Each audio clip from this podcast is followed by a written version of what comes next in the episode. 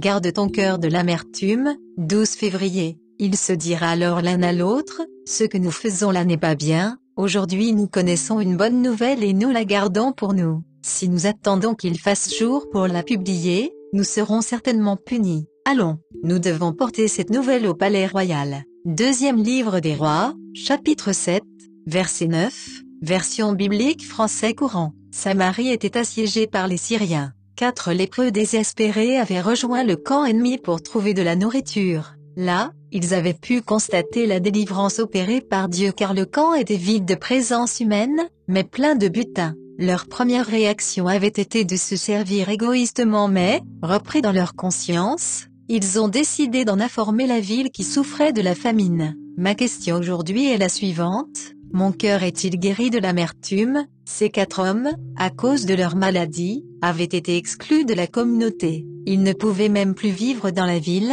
ils en avaient été chassés. Ils n'étaient pas seulement considérés comme des pestiférés, mais ils étaient traités comme tels.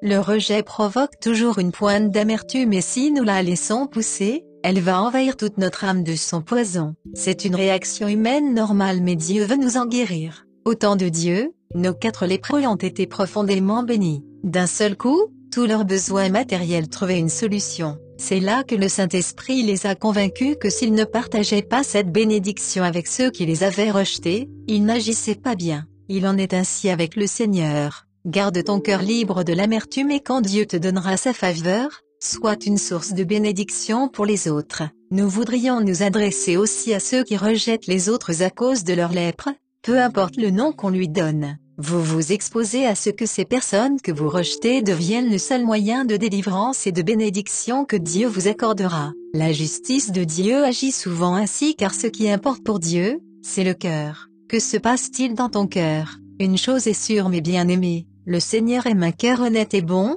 libre de tout préjugé et de toute amertume. C'est là que sa parole plante le bon grain.